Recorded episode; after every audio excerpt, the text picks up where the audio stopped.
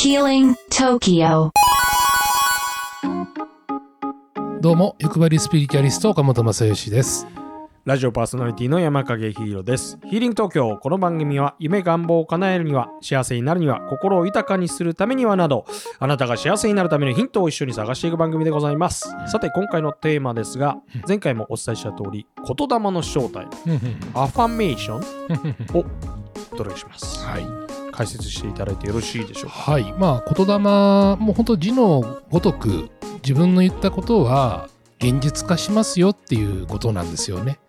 うん、例えば、ネガティブな発信をすれば、ネガティブな出来事が起きますし、うん。そして前向きな言葉をこう発していれば、前向きなことが起きてくる。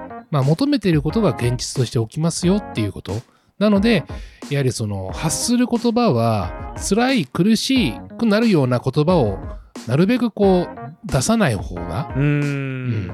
いいですよとうん。うん。いうことがまあ言えますね。うん。う。うんん。それが、え、アファメーションってことですか？まあ、チューニングを合わせてしまうのでね。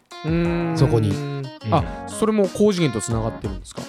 高次元にも低次元にもつながります。ああ、そういうことか。うん、あの闇陰と陽のバランスで要は成り立ってていわゆる神様もいれば悪悪魔もいるんですようん。でも悪魔がいるからこそうんいわゆる善を知るしうん。善があるからこそ悪というものもあるうん。うん。で悪がいなかったらばうん例えば善って何なのっていうことはわからないうん。うん。うん。例えば夜が夜があるから昼があるでしょ？うん。うん。毎日が夜だったらばあの昼の明るさっていうありがたみもありがたみもわかんないですうんそうそうそうだからそういったことがこうバランスで世の中ってのは成り立ってるんですようん。ううんん。低次元も高次元も、そうそれになり立っている。そうですで言葉もやはりあの言霊はうん自分の言った言葉が現実化するうん。うん。で例えば相手に対して罵声を浴びさせれば、えー自分に返ってくるうん。そうなので言う自分が発言するっていうことは心にあるその自分の気持ちを伝えることになりますよね、うんだからそこは消化していかないとあの自分の中でそこが原因をちゃんと追求してうん。発言しないと、うん。なんとなく言ったことがそれが実は自分に返ってきちゃうよっていうことにあの、うん。なりやすいんですねうん。うん。そうなので言葉はすごく大事ですよっていうことですねうん。一方で、こう、これ言わないと胸くそ悪いみたいなのってどうすればいいんですか？それはうん。一旦自分の中の気持ちを書き出して。言葉に出してこうストレスを発散してるつもりで実はそれは自分に返ってくるっていう危険性があるので、うん。自分の気持ちの中を整理整頓するためには俺はこう思ってるな人に対してっていうのを一旦こう書き出した方がいいんですよ。うーん。あそれはいいアイディアですね。はい。音に出すっていうのが一番良くないんですよ。よくないんだ。そう。音に出すっていうのはそれは具現化しやすくなるんです。はうん。なので、えっ、と、これ僕よく言うんですけど、幸せになりたいっていう言葉って、えっ、と、幸せになれてないからは幸せになりたいっていう言葉を出すんですよね。い。うん、確かに。これが潜在意識に隠れているからくりなんですよ。うーん。なんか、幸せになりたいねって、なんかこう軽はずみに言ってるかもしれないけど、裏腹には不幸せっていうことなんですよね。確かになんかいろんなものを話して最後に幸せになりたいねって言いがちですね。うん。まとめの話にしがち。幸せな人は幸せになりたいはないんですよ。なるほどな。確かに、うん。うん言わないですよね。言い必そう。そうそう。だから自分が幸せになりたいって言葉に発言する前に、俺は幸せじゃないのかっていうことをまず見つめることが重要ですね。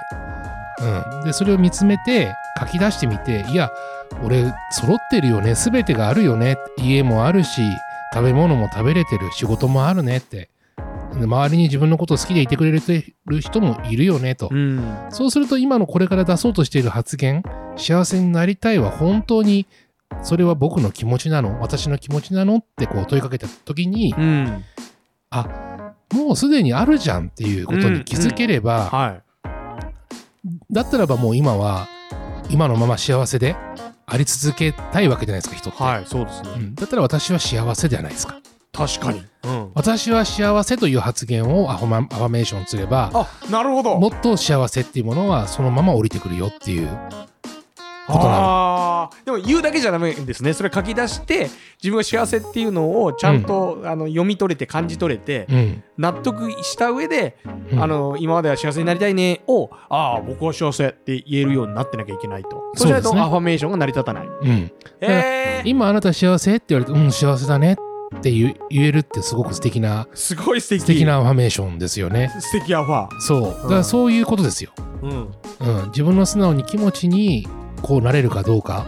それがこう癖づいていくと、もうそのいわゆる波動と言われるいわゆるエネルギーの密度がどんどんこう高次元化につながっていって会う人会う人が自分とこう波長が合う人とつながっていくわけですよ。なるほどうん。口八丁手八丁で、あのー言霊って我々使っちゃいますけど、はい。僕も「あ僕も幸せ」みたいなことを言ってたけど、うん。その裏にある本当に私は幸せなのかを問うてみて書き出したことはなかったです。うん。で書き出して上で、うん。そのアファメーションすればうん。どんどん高次元につながっていってそういう人たちが寄ってくるってそういうことですよ。いやめっちゃ面白い。それやりましょうよ、皆さんぜひ、なので、あのやっぱりね、こう、高次元とつながり始めてる人の特徴ってのあるんですよ。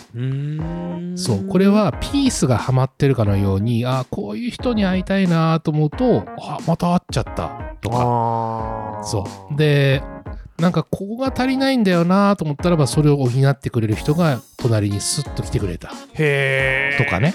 うん、なんかそういうこう、あの奇跡的なことが次々とこう起きてくることってねうん、つながってくると、うんどんどん次元が高次元とつながってるっていうことです。あー面白いなんか本当そう、だから僕たちはね、夢でも願望でも何でも、うん、叶えられる力をもともと備わってるんですよね。うん、そう、そこを阻害しているものを削ぎ落とせばいいだけのことなので。そういうことかうん。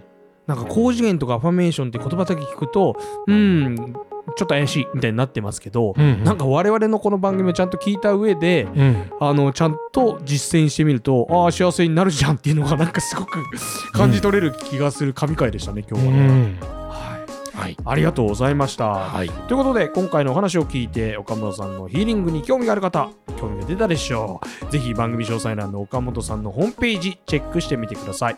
最後に番組からのお知らせです。ヒーリング東京を聞いてのあなたの感想お聞きのポッドキャストのレビューやコメント欄でお待ちしています岡本さんへの質問疑問お悩み何でも OK ですまたですねお聞きのポッドキャストアプリで番組フォローとレビュー待ってますよフォローすると最新話が更新されますこの番組ランキングにぜひ入れてくださいお願いいたしますレビューも待ってます。忌憚のないご意見どしどしお寄せください。よろしくお願いいたします。高評価お願いしますね。それでは次回もよろしくお願いいたします。お相手は山影ヒーローと岡本正義です。ありがとうございました。Healing Tokyo